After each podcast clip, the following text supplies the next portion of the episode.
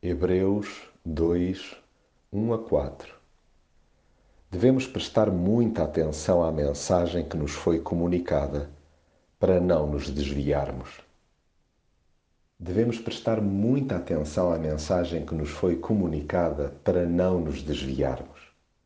Ignorar a verdade dá sempre mau resultado. Fazer ouvidos moucos acaba mais tarde ou mais cedo por provocar desequilíbrios que conduzem a enormes galos na testa da nossa alma.